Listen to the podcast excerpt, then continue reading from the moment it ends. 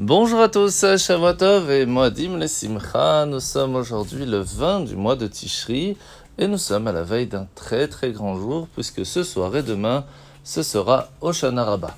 Oshana Rabbah c'est vraiment le jour où Rosh Hashanah et Kippour se terminent puisque c'est ce soir et demain que tout se jouera l'année. Comment va-t-elle se passer? Comment va être signée en fin de compte de façon définitive l'année prochaine. C'est pour cela que ce soir nous avons la coutume de veiller, d'étudier, de demain de tourner autour de l'abima et du Sefer Torah plus de sept fois, un peu comme le fait de faire tomber la muraille de Jéricho, de la même façon faire tomber les murailles qui pourraient bloquer les bénédictions de l'année qui arrive, d'où l'importance de ce grand jour de Hoshana qui sera déjà à partir de ce soir. Alors nous sommes aujourd'hui dans le Tanya, dans le chapitre 23, Aujourd'hui, la Zaken va rappeler l'importance pas seulement de la prière, mais du moment et de l'endroit. Vous savez que quand on se retrouve tous ensemble, dix personnes encore plus pour faire la prière, la tfila, eh bien Dieu se trouve avec nous. Ce qui fait que il va regarder ce que l'on fait. Imaginez-vous devant le roi des rois, dans son palais. Que pouvons-nous faire? Est-ce que nous allons commencer à discuter l'un avec l'autre alors que nous sommes devant le roi? Ce n'est pas vraiment très respectueux. Et c'est pour cela qu'il est important, avant la prière, de prendre quelques minutes pour étudier la Torah, mais aussi de ne pas se sauver après la prière, et de prendre un petit moment pour étudier aussi la Torah après la Tfila.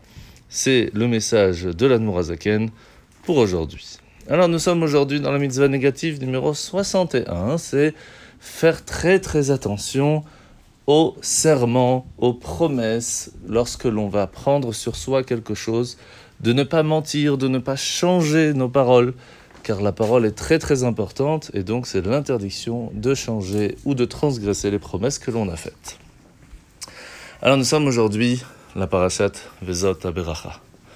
Zot Abracha, comme on l'a déjà dit assez souvent, c'est vraiment la paracha qui va finir d'une certaine façon les cinq livres de la Torah.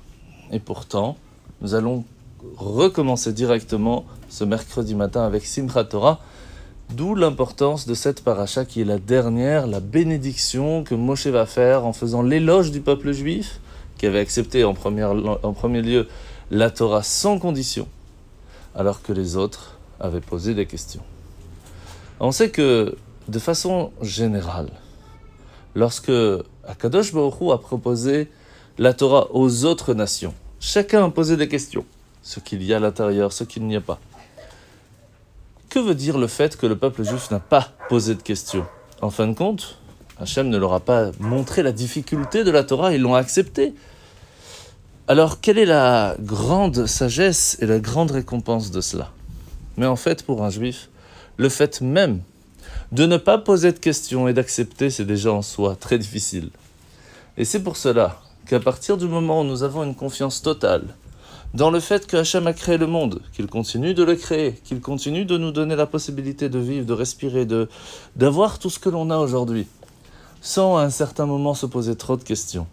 Et en avançant, en faisant ce que Hachem nous demande, c'est pour nous quelque chose de difficile. Et c'est pour cela que la Emouna est très grandement récompensée. Nous sommes maintenant à la fête de Simchat Torah, où nous n'allons pas ouvrir la Torah lorsque l'on danse.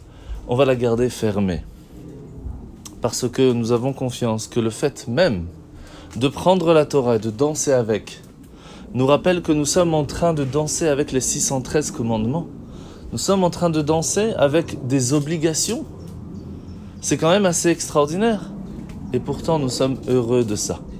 Parce que c'est Hachem, le roi des rats, le créateur de l'univers, qui nous les a transmis. Et c'est seulement ainsi que nous pourrons trouver le bonheur.